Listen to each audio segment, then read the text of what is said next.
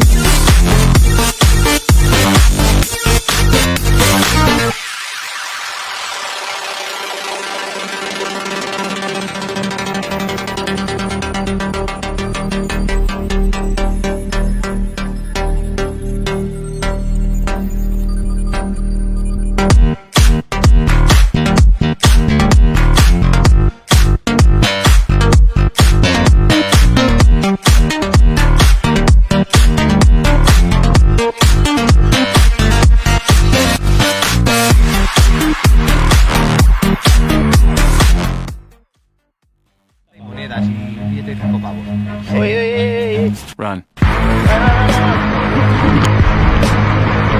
Oye, mira esto.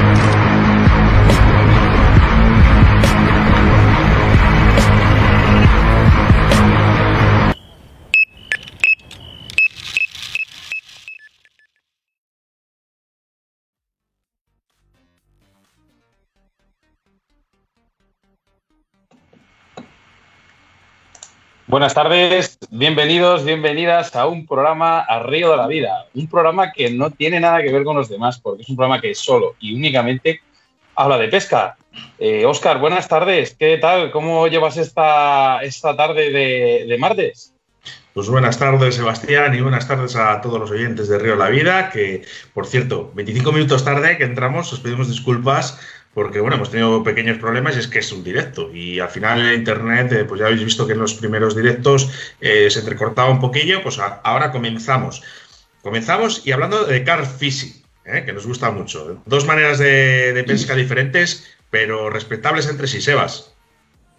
Pues sí, bastante respetables porque tienen, en principio son lo mismo, pero digamos que se extrapolan a otro tipo de, a otro tipo de técnicas, digo yo, ¿no? Dani, buenas tardes, Daniel Saucedo, ¿qué tal? Buenas tardes, ¿qué tal? Espero que estéis todos bien, por aquí bien, todos bien. Raúl, eh, Raúl López Ayala, Esteban García, ya dos míticos aquí en Río de la Vida. Buenas tardes, ¿qué tal?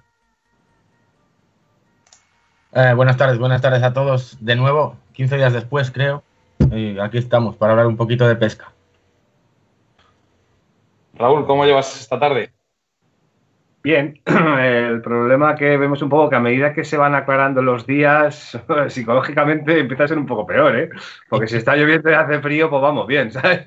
Pero es una tarde carpera, carpera, ¿eh? Así que aguantándonos un poco aquí, tirón. Bueno, no, calientes el ambiente que eh, estamos todos, yo creo que con, las uñas puestas, Raúl. Y tanto. Estamos hablando de car fishing, ¿vale? Car fishing, pero visto de, dos maneras diferentes. Una, eh, digamos, vista desde la parte de competición, Dani, y otra vista desde, digamos, otro punto de vista, lo que es el tema de mejorarse a sí mismo y, llevarlo un poco más eh, fuera de la competición. Eh, Raúl, Esteban. Empezamos contigo, Dani. Eh, ¿Cómo empezaste con esto de enfocar el car fishing a competición? ¿Qué es lo, qué es lo que te lleva, a, digamos, a siempre estar, vamos, siempre, intentar siempre pescar en, enfocándolo a la competición? Bueno, evidentemente hace unos cuantos años ya que, empecé, sí que soy pescador de carfishing de hace muchos años, evidentemente, pero lo, enfocas, no es que lo haya enfocado en la competición exclusivamente, también pesco por libre, pesco siempre pues, con amigos, jornadas de pesca, pero sí que empiezas a enfocarlo en la competición cuando, bueno, te das cuenta que un aliciente, que te da ese aliciente, ¿no? Ese, ese poder también viajar y conocer mucha más gente en un mismo evento y realmente pues se crea un grupo aquí en Cataluña, en mi zona, que se crea un grupo que como que todos empezamos a competir juntos y todo eso pues es un aliciente de que todo empieza como una competición amistosa evidentemente y ese aliciente pues va creciendo y hasta el día de hoy que pues ya sabéis pues varios mundiales, campeonatos de España y bueno, es una motivación extra, es simplemente una motivación extra. Esteban, tú, yo sé que tú estuviste una temporada compitiendo, ¿no? Sí, yo estuve una temporada compitiendo por, circunstancias más que nada, porque aquí había un, no hace tanto, fue en 2011, 2012 por ahí, había un club y hay un club en, León de carfishing y desgraciadamente... Es mentira que haya carfishing en León, ¿eh? Con tanto... Te aseguro... Tanta filosofía hasta hace no muchos años no había absolutamente nadie o muy poquita gente y, era muy difícil ver un trípode por aquí. yo te, digo que el primer trípode que yo vi en León fue de un finlandés. Fue por lo que yo empecé a picarme con todo esto y hace ya bastantes años un tío que apareció ahí de la nada y estaba pescando carpa. Y el tema de la competición para mí fue, pues eso, fue desgraciadamente uno de los, de los, los que formaba parte del equipo de competición de Castilla y León falleció Eduardo, que era un mítico de aquí de Castilla y León, que, fue fundador del club Aguas Claras de Ricoballo hace ya unos cuantos años, me lo pidieron como un, como un favor, a ver si les hacía, si les echaba un cable, porque les, se habían quedado cojos. Fui en, fui por eso y a, raíz de eso empecé a hacer así alguna pequeña competición que tampoco, tampoco hice demasiadas, pero sí que fui a un nacional y bueno, es una forma diferente de verlo, pero que está también muy bien.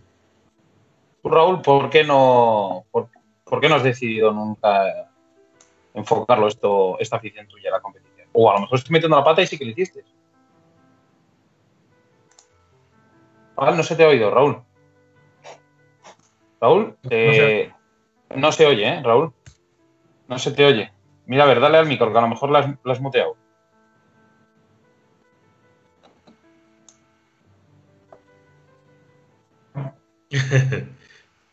No se oye. No, se te oye. Mira, hacemos una cosa, Raúl. Te saco de la llamada y te vuelvo a llamar, ¿vale? Sí, que se pongan los cascos. Sí, puede ser por los cascos. Seguramente. Bueno, continúa, Oscar. Bueno, de Daniel, ¿qué te ofrece la competición? ¿Qué no te ofrece el pescar? Porque me imagino que cuando eh, un competidor de alto nivel como, como lo eres tú, eh, cuando vas a pescar realmente vas a entrenar. Se cortó. Se cortó un pelín, Oscar. Sí, eh, cuando, cuando vas a, pescar también mm, más o menos siempre vas a entrenar o, disfrutas de, también de estos entrenamientos?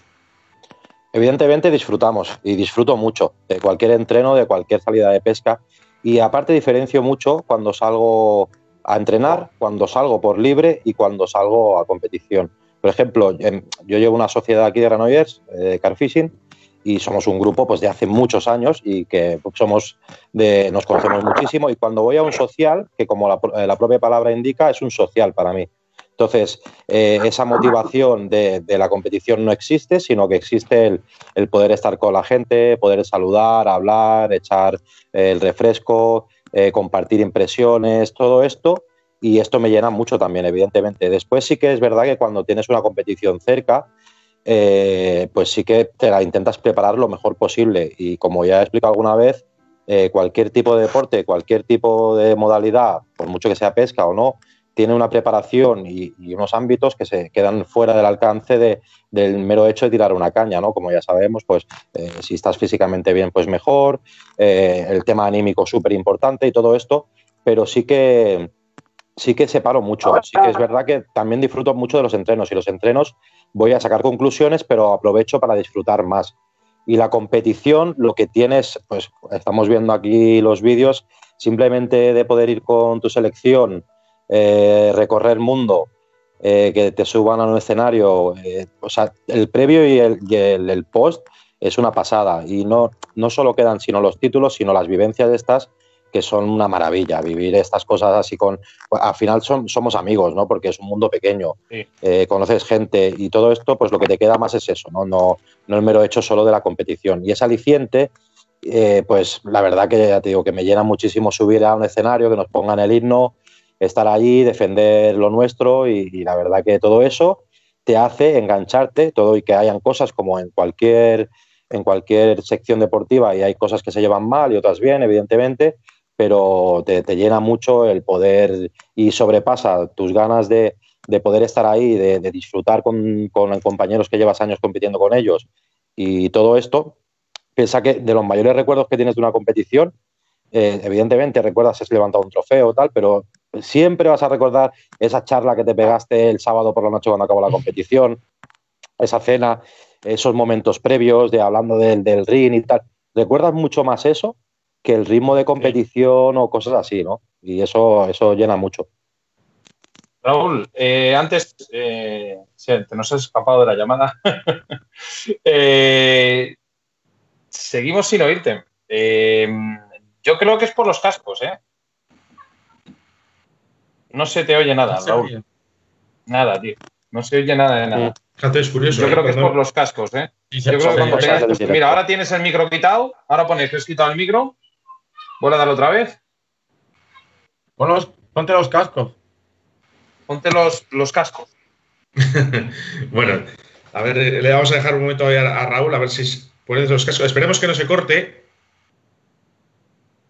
Vale. Eh, Esteban, ¿por qué antes has dicho que, bueno, que dejaste la competición y tal, sobre todo cuando, cuando murió esta persona, pero mm, ¿no te ha dado por volver a, tocarla o...?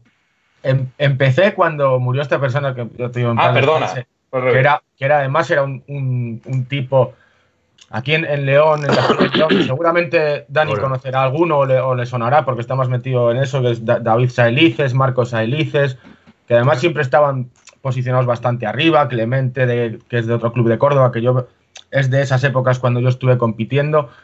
Y yo lo que hacía básicamente eran campeonatos de club. Y lo del Nacional me llegó así un poco así, ¿sabes? Y al final fui y bueno, no se nos dio mal, la verdad. Lo que pasa que sí que es cierto que yo en la competición veo que hay que tener eh, varias capacidades muy definidas. Una, la capacidad técnica, que tiene que ser brutal porque considero que la competición a alto nivel a día de hoy, y eso Dani lo puede corroborar, sobre todo las cosas que sobrevienen de otros países, dan saltos muy grandes técnicamente para, para llegar más lejos o para, para este tipo de cosas. Después hay que tener una capacidad mental muy fuerte para aguantar tres o cuatro días de competición a tope.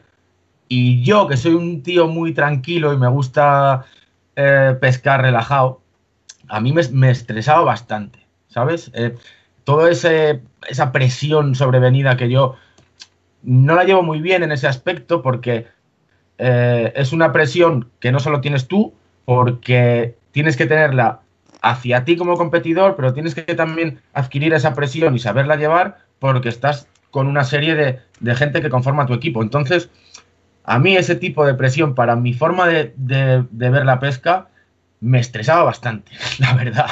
Y, por eso lo dejé un poco. Entonces, sí que eh, me gusta ciertamente a lo mejor, eh, o ahora no lo hago, pero no me importaría hacer algún tipo de, campeonato social o de, otras cosas, pero la, enfocar mi pesca a la competición como tal me, da un poco de pereza. Sí que es cierto que hay dos o tres competiciones así a nivel mundial, como el, World, Car, World Classic, Stairs to Hell, o alguna de estas que, es otro tipo de competición, digamos que se permiten otro tipo de, de, técnicas, eh, la barca y, y demás con, con, sondeo, que sí que me atraen más a ese nivel, pero competición a nivel federativo como tal, me parece una pasada técnicamente hablando, pero para mí personalmente mm, es un poco estresante. Eh, una cosilla, Raúl, ¿tú nos oyes? Raúl, ¿nos oyes? Vale, nosotros no te oímos, pero es que aquí me pone la pantalla que tienes el micro desactivado. Me pone continuamente que tienes el micro desactivado. Yo que tú apagaba el teléfono, reiniciaba y te movía. Sí, el Skype, reinicia el Skype. Este es el Skype a veces, ¿vale? Te llamo, te llamo en dos minutos, Raúl. Oye, estoy, estoy leyendo por aquí. Continúa. Eh, perdonad que os corte, estoy leyendo por aquí en los comentarios que Daniel ha sido papá. sí. Enhorabuena. Sí, sí, sí, sí, hace un mes. Sí, sí, aquí veo, así, veo también el comentario sí, de Chávez Rosal. Este es un chico de aquí que lo conozco, sí, del club. Pues enhorabuena en directo por aquí. Muchas gracias, hombre. ya tenemos dos. Ya, pero ya paramos, ¿eh? que las ojeras no son, no son decorativas. son de no, dormir, ¿no? Pues Vaya. En exclusiva, Daniel Saucedo se corta la coleta en Río de Vida. Eh, hablando, hablando un poco de competición, Dani, eh, a mí yo quiero, quiero preguntarte cómo fue tu primera vez, tu, primero, tu primer campeonato de España que fuiste en, en car fishing, porque el, primero para mí, vamos, fue una cosa muy especial, pero en car fishing eh, me supongo que no, sé realmente la cantidad de competidores que hay en, un campeonato de España. En uno de mosca y la hostia, con perdón de la palabra.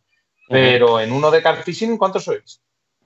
Suelen rondar las 60 parejas, o sea, 120 personas. 60 parejas. Eh, porque, sí, porque, claro, limitan a tres parejas por selección y sí que después puedes ir como alta competición, ¿vale? O clasificándote entre los seis primeros de tu comunidad pero como los escenarios son los que tenemos y necesitamos mucho espacio, suele rondar. Ahora estamos, sí, por las 50, 53, hemos ido 60, 60, pero tienen que cortar realmente las inscripciones porque es que no, hay escenarios que permitan eh, tal aforo de, puestos de car fishing con, pasa ciertas... en todas las modalidades, ¿eh? esto ya te lo digo yo. En todas las modalidades pasa lo mismo, que tienen que cortar los números, pero como los módulos dan dinero y son como se financian las federaciones, eh, así va.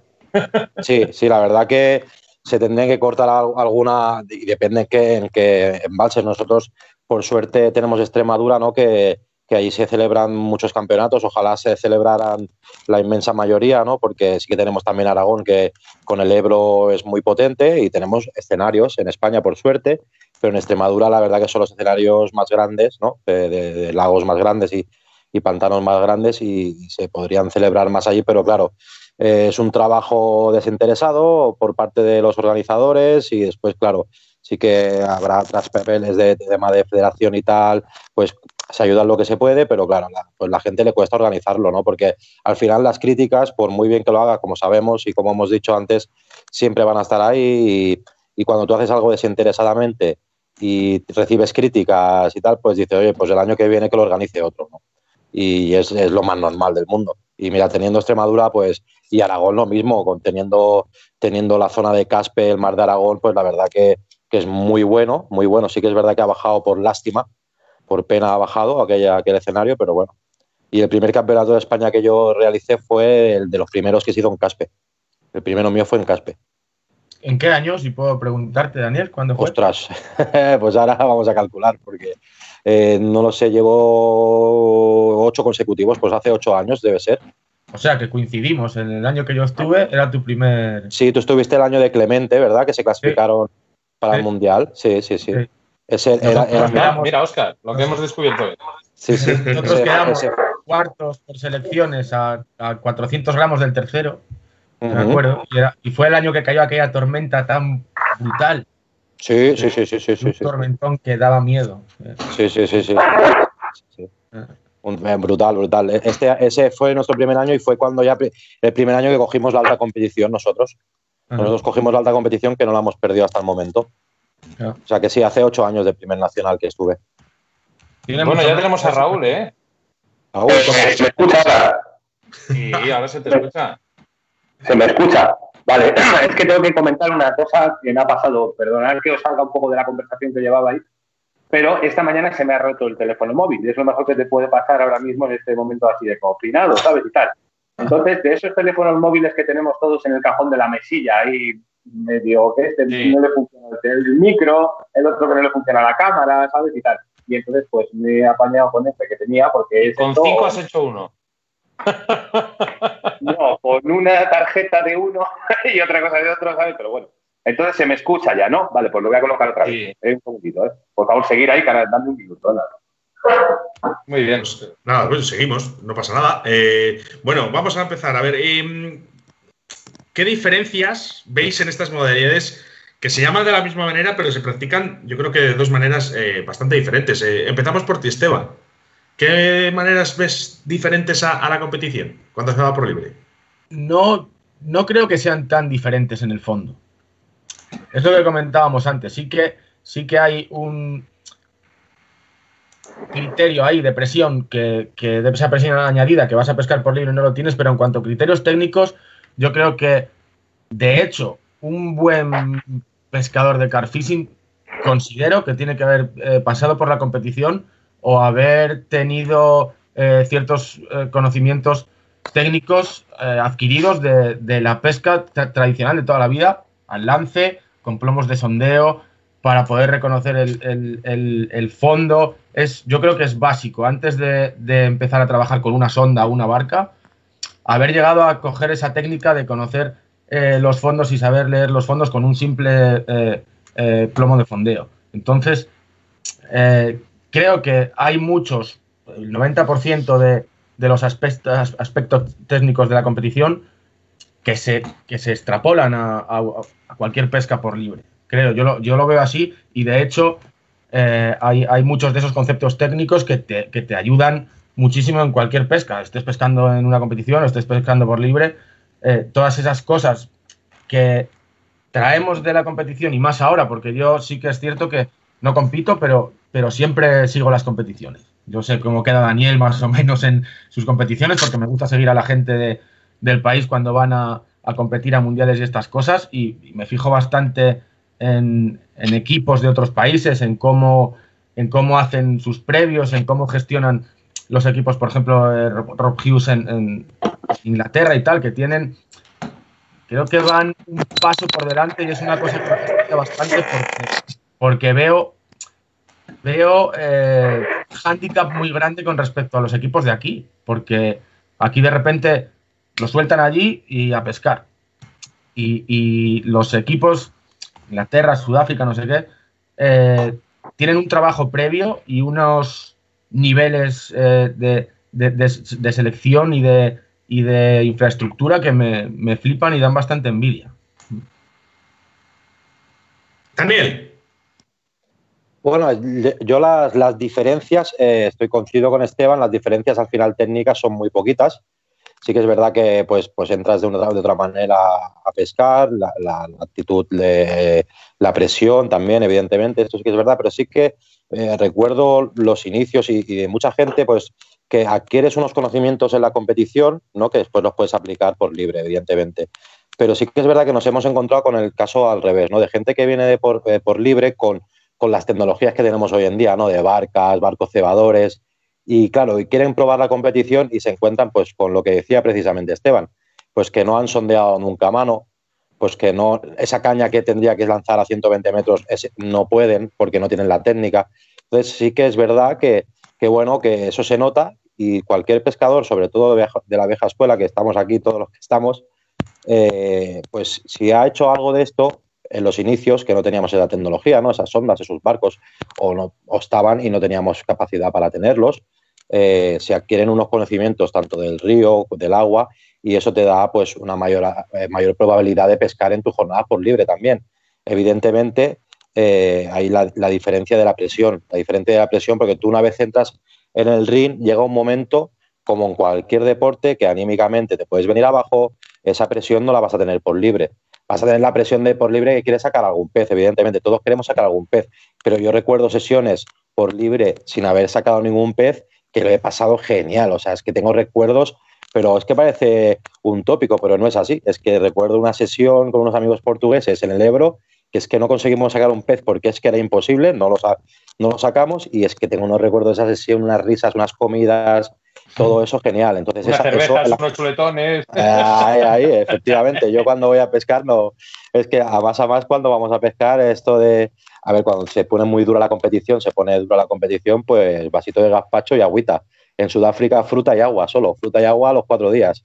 Y el último día sin agua, ya que nos quedábamos. O sea que, pero sí que es verdad que esa es la diferencia también, ¿no? De, de disfrutar lo diferente. Eh, también lo disfrutas porque es que te engancha, es que te engancha porque lo pasas mal y, y dices, ostras, y te llegas a plantear cosas, porque te llegas a plantear cosas, pero cuando se está acercando la fecha, cuando ya te empieza el run run, el run run, el run run, que sí, que sí, que sí, que vamos, que vamos, que vamos, y otra vez a tope. Pero bueno, sí. Es... Raúl, antes se nos cortó la llamada contigo y yo te había hecho una pregunta. Creo que me habías escuchado perfectamente, pero bueno, te la vuelvo a formular.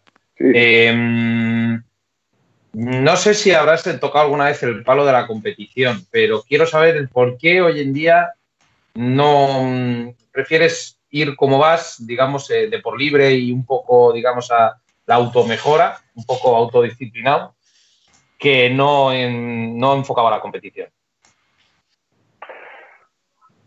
Bueno, se me oye, ¿no? Ahora. Sí. El tema de la competición yo sí lo toqué hace ya bastantes años, eh, por varias eh, razones, un poco porque en principio eh, recuerdo hace ya bastantes años y la gente que lleve ya también unos poquillos años en esto se acordará que había una sociedad que se llamaba la Sociedad de Pescadores Deportivos Nuestra Señora de la Piedad, que era en, Extremadura. Y esta gente, eh, que digamos que fue un poco el antecesor incluso de uno de los clubes pioneros en Extremadura, que era Carpe Extreme, fueron los que organizaron un poco los primeros campeonatos que se hicieron aquí en, vamos, campeonatos, eran maratones, quedadas, llámalo como te dé la gana, porque al fin y al cabo no, no eran ningún campeonato que puntuase de ninguna manera. Y bueno, se hicieron esos primeros campeonatos en aguas de Orellana, cuando por aquel entonces, vamos, sinceramente las carpas habían visto pocos boilies, estamos hablando de Orellana, ¿eh? cuando la mecánica era el tema de la agua cocida, fíjate lo que te digo, y básicamente era justo la, transi la transición eh, perdón, que se hizo prácticamente de la pesca con haba tradicional de toda la vida a la pesca con boilies, ¿sabes? Y bueno, eh, sí que es cierto que como éramos relativamente poca gente, pues claro, un evento de este tipo era una cosa que, pues igual, como dice Dani, joder, era, se juntaba la gente, ¿sabes? Ahí, era una cosa, porque claro, porque empezabas a ver gente que pescaba con trípodes, igual que tú. Entonces era una cosa que, claro, porque al principio, al fin y al cabo, es que éramos cuatro pelagatos, ¿sabes? Como aquí que dice.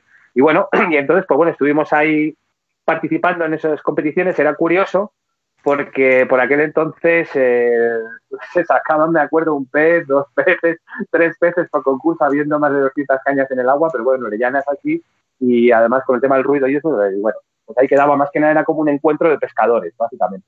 Luego, por otra parte, eh, formamos un club en Madrid que era la, Asociación Madrileña de Carfishing Carmar. Y bueno, organizamos ahí algunas cosas en García Sola, eh, también eh, en, el Bellón. estábamos con Toño Crespo, Luis Baeza, Dani, no me acuerdo, Dani Alcalá le llamábamos siempre. Estaba Bastet, había gente aquí un poco de Madrid. Bueno, organizamos ahí concursos y tal. Y eso es básicamente lo que, lo que hacíamos. Luego estuvimos también, estuve metido en la Liga del Bellón, cuando los primeros años que se hizo Coto y tal, y estuve participando también allí en la liga y tal, y bueno, competía, competía con mi mujer además. Y bueno, y alguna cosa más así que me acuerde, el, primer campeonato de España que se hizo en García Sola, que, lo ganó el Mosta, ¿sabes? Me acuerdo además. Y bueno, eso ha sido pues, así. Sí que, sí que, has pisado, sí que has pisado la competición. Has estado años. Sí, pero hace, hace, ya muchos años de eso. Lo que pasa que, bueno, yo luego me, me he desligado por motivos personales un poco del tema de la competición y un poco del tema de la federación y tal, que insisto, yo lo respeto a más no poder porque eh, cada entidad juega su papel, ¿sabes? Pero bueno, yo he preferido tomar otro camino y eh, pescar un poco más a mi aire, pescar con la gente que más me gusta pescar, que son al fin y al cabo la gente con la que siempre pesco, y de hecho uno de los presentes está aquí sentado también. Y, bueno, es lo que, ya digo, es una decisión un poco personal porque bajo mi punto de vista, eh, sí que es cierto, como estaba escuchando ahora Dani, y perdonadme que me haya reenganchado la conversación después, pero sí que es cierto que el tema de la competición te da una serie de tablas para luego enfrentar algunas situaciones de pesca y algún tipo de escenario donde si no tuvieses esos esas tablas en el pesca la competición, como comentaba Esteban, ¿sabes? Y tal, pues realmente estás un poco perdido, ¿sabes? Hoy en día hay gente que prácticamente no sabe pescar sin una barca, un motor eléctrico y una ecosonda, ¿sabes? Y hay muchos sitios, por ejemplo, muchos lagos que se puede ir a Francia, que Esteban, David y con mis amigos normalmente vamos alguna vez y se tiene que hacer todo desde la orilla. Y como no tengas un poco de mecánica de este tipo de técnica que se utiliza en la competición, pues estás más, más de una cabra en un garaje, ¿sabes? Entonces, pues bueno, esa es, ya digo, es mi opinión. ¿eh? Yo no sé si, estaré equivocado o no, y, sí que me gustaría que me contestéis los tres. Eh, yo veo que como que el mundo de la competición en el carfishing, bueno, y el mundo de competición en general, como que es sacar más peces. No importa a lo mejor el tamaño, pero sí eh, sacar muchos peces. Y cuando vamos por libre, vamos a intentar sacar ese pez más grande. Dani, no sé si estoy, por lo menos es la visión que tengo yo, ¿eh? Bueno, al final, al final son los kilos los que mandan, ¿no? La cantidad de kilos. Lo, que eso va depende de la estrategia. Depende el lago donde estés y la estrategia que quieras tomar. Eh, normalmente se va a primar más que puedas sacar más cantidad de peces porque al final vas a sumar más peso. Normalmente, ¿qué quiere decir? Que si te centras en una pesca de peces pequeños, quizá algunos peces no entren a peso. Entonces, claro, también va en parte de la estrategia de la competición que tú decidas qué tipo de peces quieres sacar, aunque evidentemente no, no tenemos una varita mágica de decidir este sí, este no, siempre van a entrar peces, pero sí que es verdad porque al final los kilos son lo que mandan y, va en la estrategia de decidir ir a por un ritmo de pesca más elevado con peces más pequeños o intentar seleccionar un poco la pesca, ¿vale? Que con los años y la experiencia pues se puede llegar a conseguir. No puedes seleccionar al 100%, evidentemente, si no seríamos magos, porque es, es imposible, pues si no estaríamos sacando solo peces grandes, pero y después normalmente hay muchos escenarios que son de peces pequeños, donde te llevan. Entonces, pues sí, sacar el máximo de peces en ese escenario. Después tienes escenarios donde los peces no van a entrar a peso y sabes que hay peces de, 10 kilos, de 15, de, 20. Entonces, claro, ¿a qué arriesgas? ¿A qué juegas? Eh, todo eso va en, la estrategia que tú, que tú quieras tomar. Pero sí, los kilos son lo que mandan. Son como los goles en el fútbol, ¿no? Oye, he oído que dices que hay peces que no cuentan. Sí, depende. Este, en el Campeonato de España actualmente está en 3 kilos la, medida mínima. O sea, un por debajo de 3 kilos no. Como iba por pesaje, pensaba que, valía hasta, hasta, un mismo. Bueno, es difícil con alguno te como un cuello, pero. No, por eso es eh, eh carfishing de grandes peces. Eh, o sea, en la nomenclatura correcta en la federación es eh, pesca de grandes peces. Sí que es verdad que mucha gente no está de acuerdo porque es que te meten en cada pantano que dices, a ver, si, si el 90% de los peces no entran a peso, imaginaros los grandes peces donde están. Gracias por sacarme de mi ignorancia, Dani. no, no, para, eso, para eso estamos aquí, la verdad. Esteban, eh, gana eh, meter un gol de chilena, como dice Daniel, o perder por un gol en propia puerta. No sé, yo es que siempre he sido muy florituras para el fútbol. Igual prefiero intentar la chilena. y bueno, no sé, a ver, es que son dos maneras, son dos conceptos muy diferentes de verlo, yo creo, porque yo y ahora según estaba hablando Raúl, se me estaban viniendo imágenes a la cabeza de cuando hemos estado pescando juntos y no tenemos más que la presión a lo mejor que nos, que nos ponemos sobre nosotros mismos, pero tienes ese margen de juego, de estirar tanto la goma en la que yo puedo coger a Raúl de Lomo y nos podemos sentar en la orilla y decir, vamos a pensar tranquilamente aquí fumándonos un cigarro y un café, nuestro cambio de estrategia porque no nos está funcionando.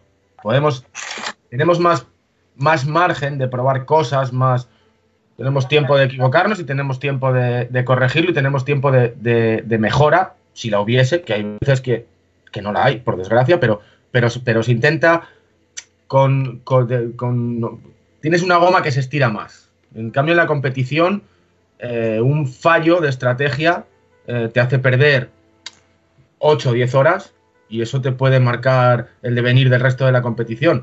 Entonces, son dos formas muy diferentes de verlo y es lo que te digo, yo eh, tienes que ir con la cabeza así yendo a lo que vas. Si vas a pescar por libre y sin, más presión que la que te pones a ti mismo, o si vas así, pero sabiendo que vas a competir y no te puedes, eh, no te puedes permitir el lujo de cometer un error. Entonces, respondiendo a tu pregunta de la chilena, yo para mí eh, prefiero ir así, tranquilo y con la única presión que me pongo a mí mismo y a lo mejor en vez de sacar 25 peces, pues prefiero sacar dos, pero los dos que yo voy a buscar.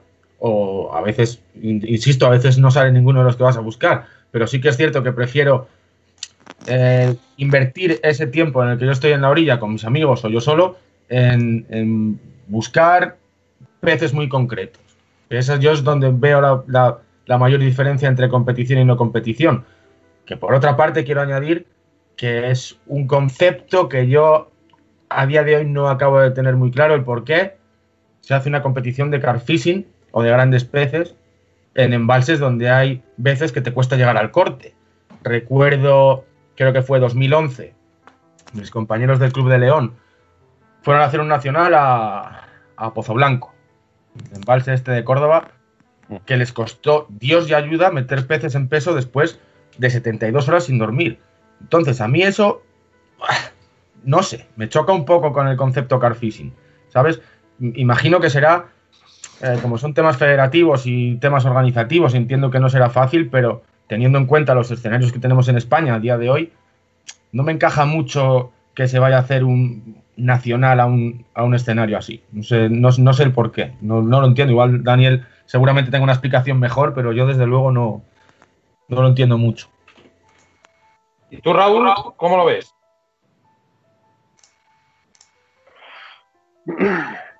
ya digo que el concepto eh, sí que es un poco, sobre todo, y, me ciño un poco a lo mismo que ha comentado Esteban, es sobre todo el no pescar con presión, ¿sabes? Porque una situación de competición es que, claro, es como dice Dani, yo creo que muchas veces la mejor estrategia es basarse en sacar el máximo número de peces posible e intentar que entre en peso. De hecho, por ejemplo, cuando nosotros pescamos por libre, hay, hay situaciones...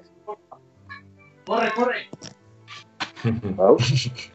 es, es, es ah, vale. Digo que se ha colado algo por ahí, ¿sabes?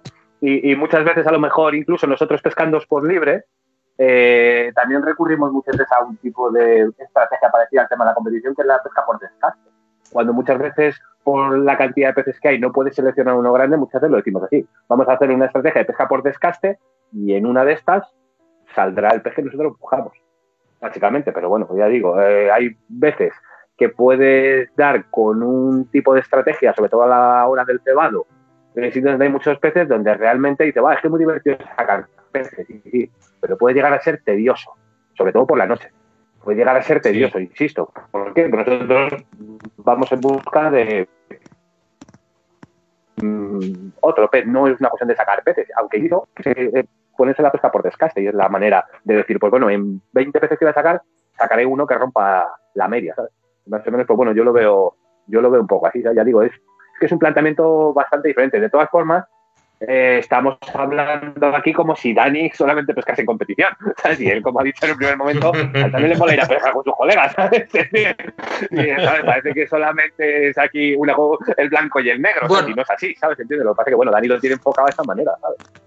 Queremos más otra cosa, pues el, poder, el poder saber eh, esas pequeñas, pequeñas o grandes diferencias que hay de enfocar la, el carfishing de una manera o de otra. Pero, Dani, una pregunta. El tema de los boiles, eh, digamos, el alimento, en este caso del pez que ponéis, eh, ¿es diferente? ¿Se enfoca de otra manera que en pesca, digamos, yendo de por libre? ¿O es, o, es lo mismo, sin embargo, que cebáis con otras cantidades mucho menores? Explícanos un poco qué diferencia puede haber de la competición a la pesca al aire, a tu aire, vamos.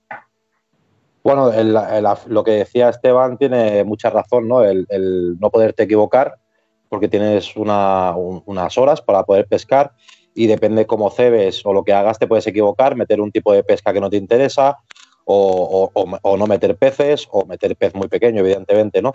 Pero los cebos son los mismos, evidentemente. Puedes adaptarlos a, a tener a cebos que sean más fáciles de coger por diámetros o por lo que sea ¿vale? Y montajes de pesca un poco más rápida, pero los cebos son exactamente los mismos que vas a utilizar por libre. Disculpad. Sí que es verdad que cuando tú lo que vas a hacer es normalmente cebar más que cuando vas por libre. Normalmente, porque también va en la estrategia de no equivocarse, pero si estás metiendo peces y quieres mantenerlos, ¿vale? Y la medida ya te convence, pues lo que vas a hacer es cebar más. Y como dice Raúl, comentar eso, evidentemente, que, que creo que la gran mayoría de pescadores son pescadores eh, por libre. Y tengo alguno que solo pesca competición, la verdad que sí, pero pescamos las dos modalidades, ¿no? Por libre. Y lo que pasa que no llegan a ser esa comparación, no llegan a ser comparables, perdón, no llegan a ser comparables por, por el aspecto de que, es, que carfishing de competición y carfishing por libre sería competición y carfishing, ¿no? Por separado, para que me entiendas. Quiero decir que la competición quizá no es carfishing puro, sí que es pesca de grandes peces, pero no es carfishing en el aspecto que al final si tú tienes un corte de 3 kilos, lo que vas a hacer es meter todos los peces que puedas a 3 kilos y por libre, evidentemente, como decimos, pues si no solo me queda esa opción de sacar todos los peces de 3 kilos para sacar una de 20, una de 18, una de 15, pues lo voy a hacer, pero si tengo la opción de separar a esos peces, que nosotros en competición también lo llegamos a hacer, pues por libre te puedes permitir el lujo de probar bolas más grandes, cebaderos muy microcebaderos o incluso sin cebar.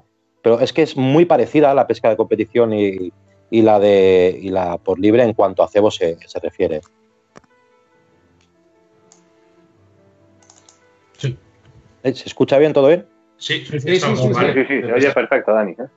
Tengo que, eh, añadir una cosa, si me permites, eh, Sebas, que eh, comente una cosa. Hay también eh, un tipo de competición dentro del car fishing, que no es una competición a nivel de campeonatos nacionales ni para Copa del Mundo, que es bastante conocida por todo el mundo. Antiguamente era la World Car Cup y ahora es la World Car Classic. Y es, es un concepto bastante diferente porque es bastante más car fishing. Primero y principal, porque esto se suele celebrar en escenarios donde son escenarios buenos para sacar peces realmente grandes. Eso es lo primero. Eh, y luego lleva una mecánica, yo personalmente no he tenido la posibilidad de, pero mm, tengo buenos amigos míos, Jorge, por ejemplo, tuvo la oportunidad de estar pescando hace unos años en eh, Forest de era exactamente, donde estuvieron, y bueno, aparte un poco de la logística que lleva, y es todo a lo grande, un poco, parece una, una cosa de Yanquilandia, ¿sabes? Porque es todo a lo bestia, ¿sabes? Pero sí que es cierto que lo que se hace, primero, aparte de que se puede utilizar el tema de la embarcación, el motor eléctrico, la ecosonda y tal, se puede pescar en un radio de acción donde podríamos ponerlo nosotros haciendo una sesión de carfishing normal, que yo iría si fuese a este lago, lo podría hacer de, esa forma. Y luego sí que es cierto que no está condicionado, aunque en esto no sé si me equivocaré, eh, Dani, que yo siempre he pensado que gran parte del resultado que dé finalmente la competición va en un porcentaje muy alto en el, en el puesto que te toque. Creo que, vamos, yo por lo menos con la gente con la que ando, es, cierto que uno puede ser luego muy diestro para saber interpretar el tipo de puesto que tiene, por dónde entran los peces, a qué hora comen, si este de la derecha me ceba de esta manera, yo voy a hacerlo de esta forma, es una cuestión de estrategia, hay correcto. Pero sí que quiero decir, al pescar en un sitio donde tú estás prácticamente libre, puedes utilizar todas las herramientas que hay a tu disposición y además es un escenario de peces grandes, eh, no deja de ser, eso es lo que yo, por lo menos bajo mi punto de vista, sí que lo veo como una competición de carfishing, no una competición de sacar carpas, ¿entiendes? Utilizando material de carfishing, yo lo veo de esa forma, ya digo, es una mecánica bastante diferente y de hecho eh, creo incluso que en el tema del sorteo de los puestos, eh, yo por lo menos me acuerdo de la World Cup, algún documental que he visto hace ya bastantes años, un día o dos días antes iban todos los grupos de pescadores por el lago, daban vueltas, mirando los pesquiles y tal, y luego cuando hacían el sorteo, según si a ti te tocaba el primero, yo no sé si se haga así de esta manera, Dani, porque los conozco, ¿sabes? Pues eh, si tú salías el primero, lo que podías hacer era elegir tu puesto. Y en función de lo que tú habías estudiado anteriormente, de cómo eran todos los puestos que había o la forma del lago o para qué lado había estado soplando el viento, que decía, bueno, este sitio es muy bueno porque lleva dos días soplando el viento de oeste, está pegando en esta orilla y van a estar los peces ahí. Entonces, sí que es cierto que te da una mayor libertad, como en unas condiciones, si yo me enfrento en, eh, por libre a este lago, decir, pues ya, pues voy a coger este sitio y esto por esta circunstancia. Entonces, eso ya digo, es un poco diferente, ¿sabes? Al tema de lo que es la competición en sí, con el tema de regionales, nacionales, etcétera. Pero digo, es una puntualización simplemente. Y que es verdad, Dani, Dani, Dani, continúa.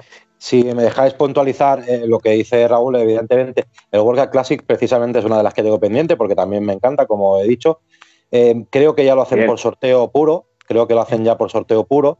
Eh, el, el- el hecho de, lo- de los pantanos que se escogen y tal es por, para precisamente para quitar un poco, porque siempre vamos a tener ese factor de la suerte del puesto, ¿no? Por eso eh, van escogiendo, yo creo que lo enfocan mucho en escoger pantanos que haya muchos peces, que los puestos sean los más parejos posibles y siempre va a marcar el puesto, porque eh, un, tanto por ciento va a marcar el puesto, porque este año estuvimos en Sierra Brava, por ejemplo, y claro, nosotros tuvimos un puesto defendible, normal y corriente, pero teníamos el puesto de nuestra derecha que estaba un espigón que salía 30 metros por delante nuestro. Simplemente ya en el lance, ya ese puesto no puedes competir contra él. Evidentemente ahí está la suerte del sorteo. Y creo que eh, en el, en el carfishing de competición están enfocando mucho de los escenarios. Ojo, no quiero decir que esté a favor de muchas cosas en cuanto a los escenarios de peces pequeños, que me parece eh, mal, porque poner un, Salamanca como se puso a kilo y medio y sacar yo que sé cuántos peces sacamos y que te entren seis peces a peso es una barbaridad, tanto para los peces como para nosotros no tiene ningún sentido siendo grandes peces.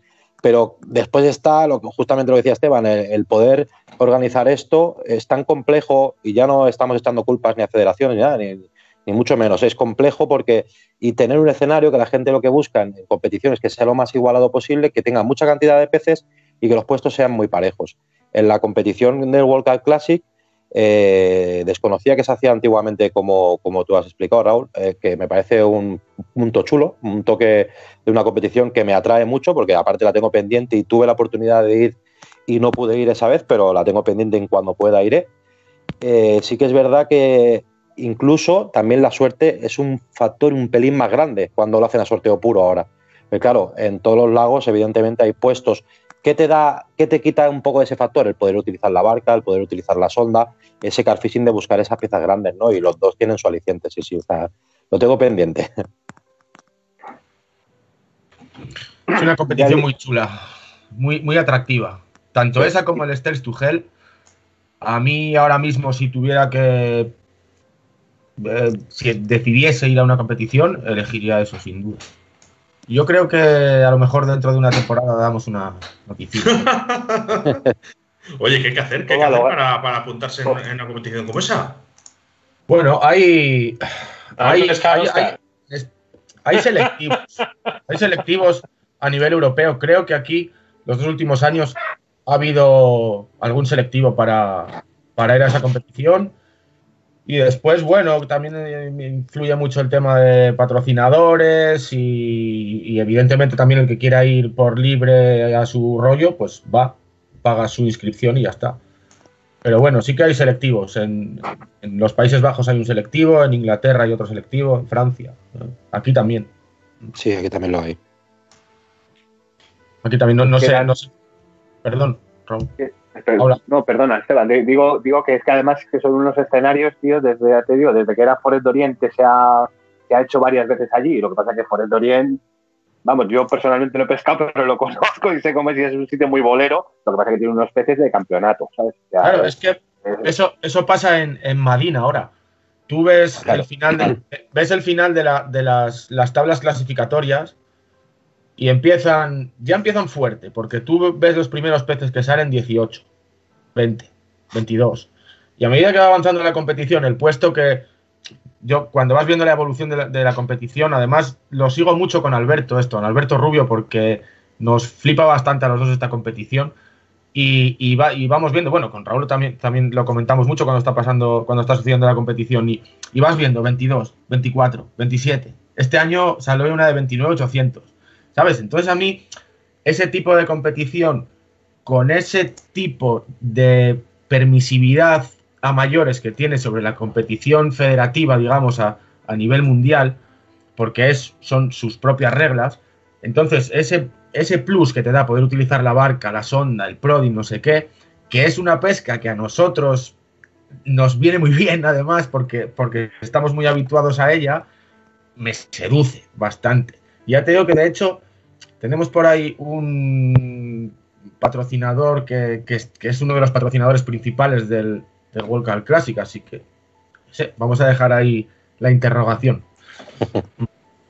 Sabes que no se hace eso, Esteban, ¿no? Sabes que no se le pone a uno la miel en, en, los labios y luego se la quita. Si eso llegase a pasar, seríais los primeros en saber. Pero bueno, si no lo descartamos.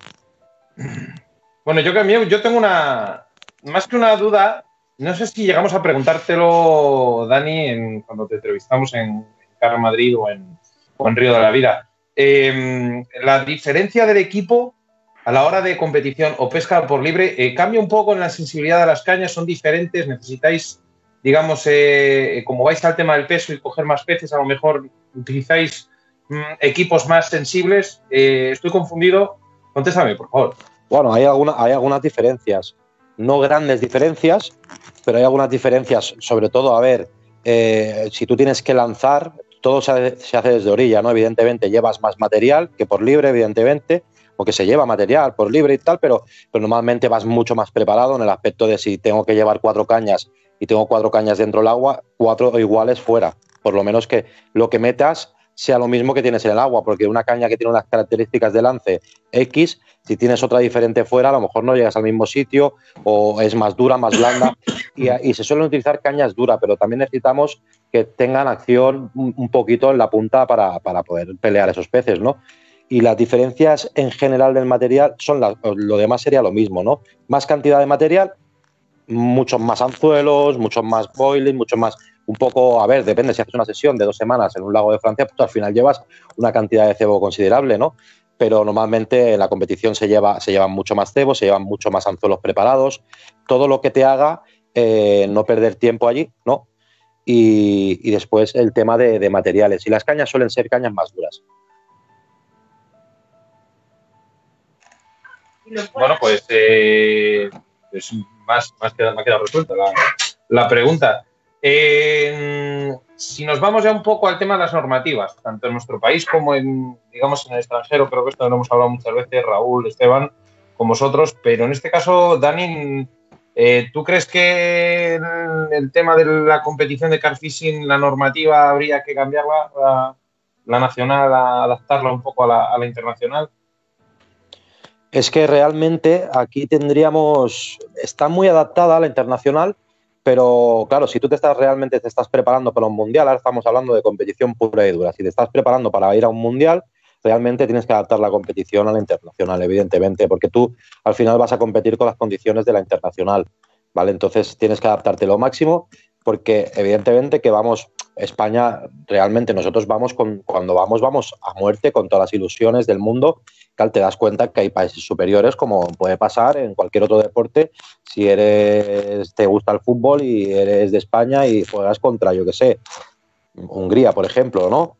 Entonces, en el carfishing nos pasa un poco a nosotros cuando vamos, no, no, solo por, por circunstancias de, de, presupuesto, que evidentemente lo son, sino también por circunstancias porque esta gente, porque son buenos, porque son buenos pescadores, porque le dedican muchas horas, porque en algunos casos se pueden dedicar exclusivamente a ello y porque le dedican muchas horas. Entonces, si vas a competir con, con esta gente, tienes que prepararte para ello. Entonces tienes que adaptar a ello. Aunque no nos guste, porque a mí realmente también me atrae mucho, como la competición del World Cup Classic, me atrae mucho poder poner eh, tus tres mejores capturas. Es más, yo, yo organizo un Open en un sitio que solo salen carpas grandes y pocas. Entonces, y es precioso el sitio y, valoramos más. Y te puedo asegurar, este año ha habido pues más de la mitad en bolo. Yo podría hacer un Open eh, en, un pantano como Liana que tenemos aquí y meter a peces pequeños y, a, peces a trochimochi y tal. Y no lo hacemos ¿por qué? Porque diferenciamos entre esas dos competiciones. Por eso, en lo que es Campeonato de España puro y duro, Campeonato Cataluña, con el posterior pase al Campeonato de España, eso sí que tiene que estar adaptado a las reglas y normativas eh, del mundial, porque vas para vas preparándote para un mundial. Lo demás, yo todo lo demás eh, no, porque yo, por ejemplo, nuestros sociales tendríais que verlos. Es una fiesta. Estáis invitados a algún social cuando queráis, es una fiesta. por supuesto. Me apunto yo a las chuletas también, ¿eh? eh eso seguro. eso nos falta. ¿Dónde es el Open, este, Dani? Mira, nosotros lo hacemos en Fallón, en el Ebro. Es una zona, la verdad que. Sí. Esteban, Raúl, ¿lo conocéis? Es, un, es un, afluente del Ebro que es el Matarraña y la verdad que la zona es un espectáculo de zona. No se sacan muchos peces, eh, los peces son preciosos, súper salvajes. hay algún pepino, la verdad que sí, que hay algún pez muy grande. Y, el, escenario en sí está súper cuidado, es muy bonito, aquella sociedad lo tiene muy bonito y la verdad que, que cada año, bueno, llevamos haciéndolo allí seis años y repetimos siempre, aunque siempre, pues siempre, hostia, es que claro, he hecho bolo. Y, yo también lo he hecho, evidentemente, porque es un escenario para buscar esos peces, que tienes tus enganches, tienes, tienes ese aliciente, ¿no? De, y que también por las noches puedes dormir y, tomar de tu copa. Ah, bien, bien. si, me, permitís un, pequeño inciso, eh, yo creo que tiene mucho mérito lo que estáis haciendo, Daniel, porque me consta que tenéis mucho nivel. El problema es que vais a una carrera de, caballos con un pony, ¿sabes? Porque los jinetes son buenísimos.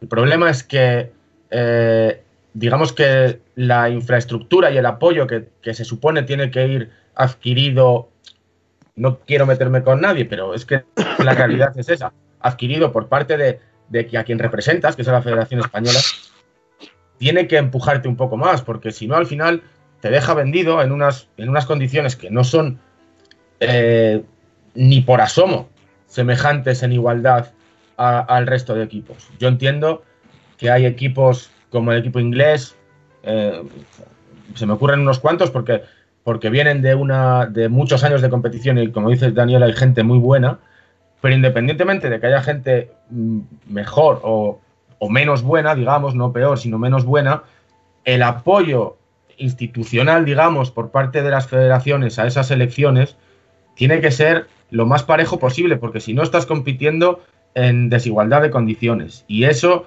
sí que es una de las cosas que yo creo que hay que cambiar, porque a mí me da mucha pena ver como, la selección nacional, que, que, te gusta que esté arriba, esté quien esté pescando, pero si además es alguien con el que tienes cierta afinidad, aunque no te conozcas, pues te mola más. Y, claro, ves el nivel de entrenamiento, de infraestructura, de, otras elecciones, y claro, ya es que estás luchando contra varios factores. Contra la suerte del sorteo del puesto, contra pescadores de un nivel que te cagas, con perdón. Y encima, contra tu propio handicap que no te deja a lo mejor llegar al nivel que podrías llegar estás eh, o estáis en este caso, desde mi punto de vista, un poco cojos a nivel a, ese nivel. Es una pena. Sí, no, es, evidente que, compites en desigualdad de condiciones en muchos de los aspectos que tú has dicho, ¿no? Eh, el nivel en España, la verdad, que realmente es alto, ¿eh? de pescadores, es alto. Hay un nivel, hay un nivel alto y, y, realmente nosotros representamos y quiero, y quiero, y yo lo transmito así porque lo siento así, representamos a todo el carpe español y yo cuando voy allí la motivación es esa, representar a todo el carpe español cuando vas allí e intentas traer algo para casa, ¿no? Y, decir que los españoles somos buenos pescando carfishing, ¿no?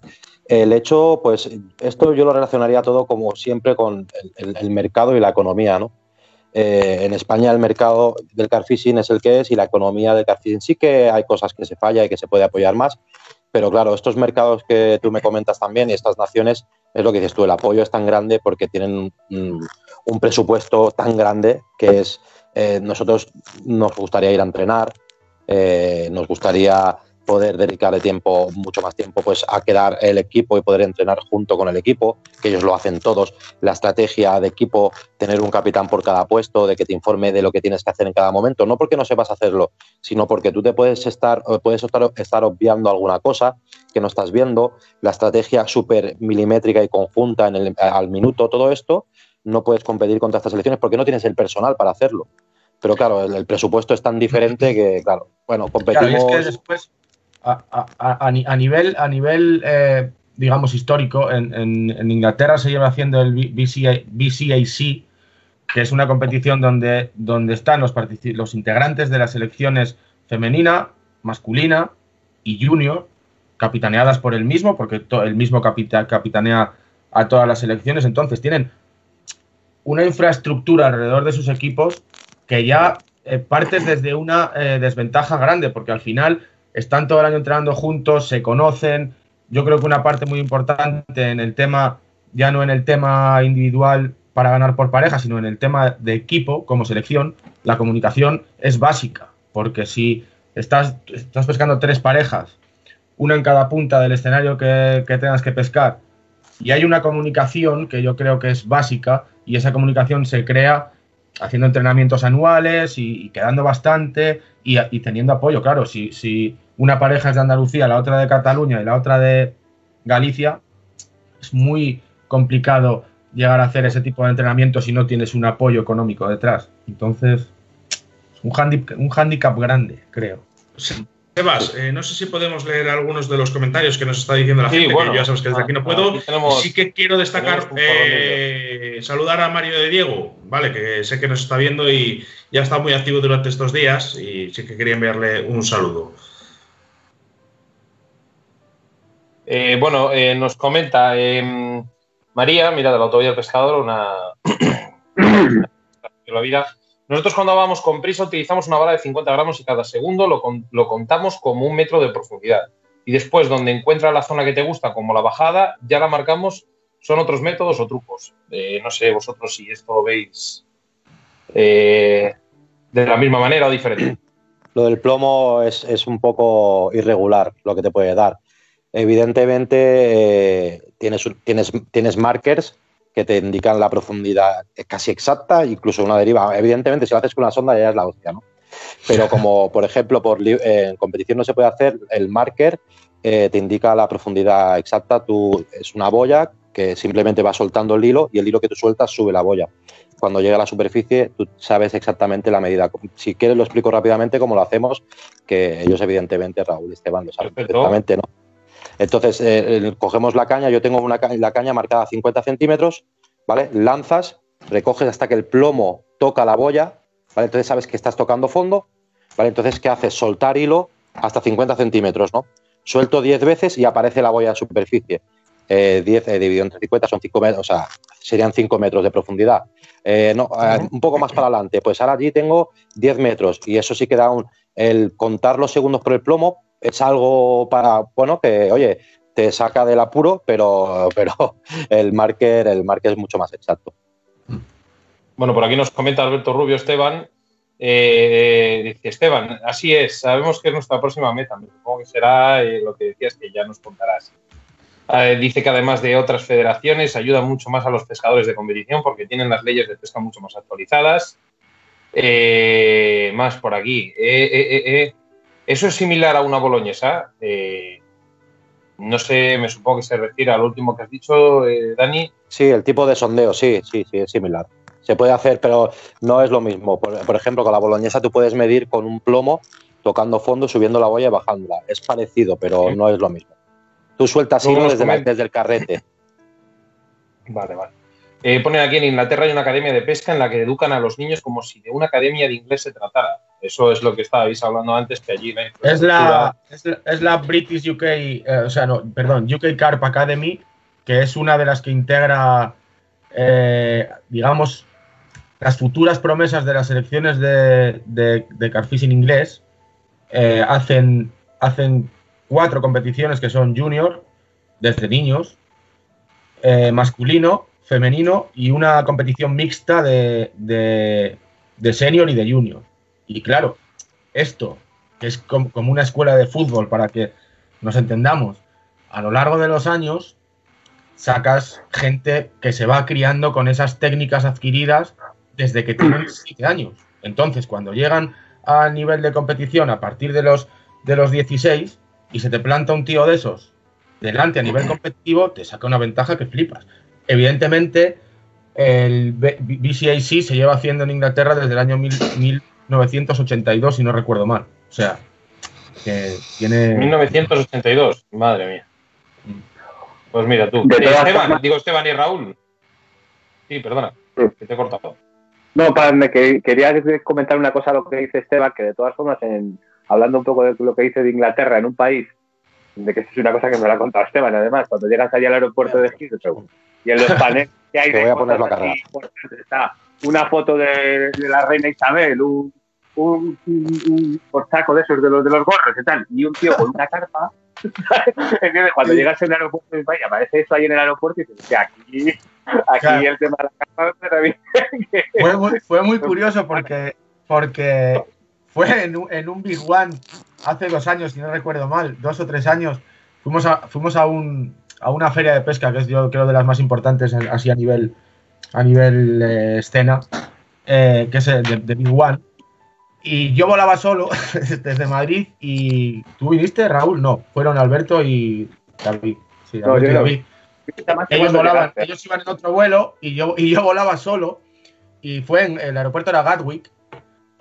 Y yo cojo mi, mi mochilita, me bajo del avión, voy andando por allí por las, por las escaleras mecánicas y de repente me encuentro una foto gigantesca de la cara de la, de la reina, hecha con fotos pequeñas de, de personas.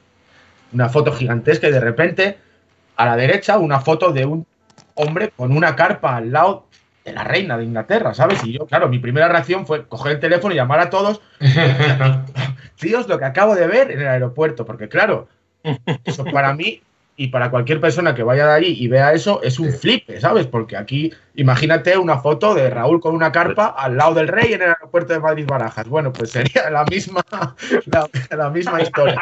Además, Me lo estoy imaginando ahora mismo. el hombre, el hombre que llevaba la carpa era Adam Penning, que es una. Hoy es en Inglaterra es un top bastante top y tal. Y claro, eso para una, para una persona como nosotros que llega ahí a- y te quedas a cuadro, ¿sabes? O sea, es bastante importante. Yo me acuerdo de la llamada, me llamaba impactado. Tío, es que tienen una foto aquí gigante de un tío con una carpa. ¿Este país? Eh, Atónito, hay una cosa que no daba crédito, ¿sabes? De la movida. Pues, pues hablando sobre esto, eh,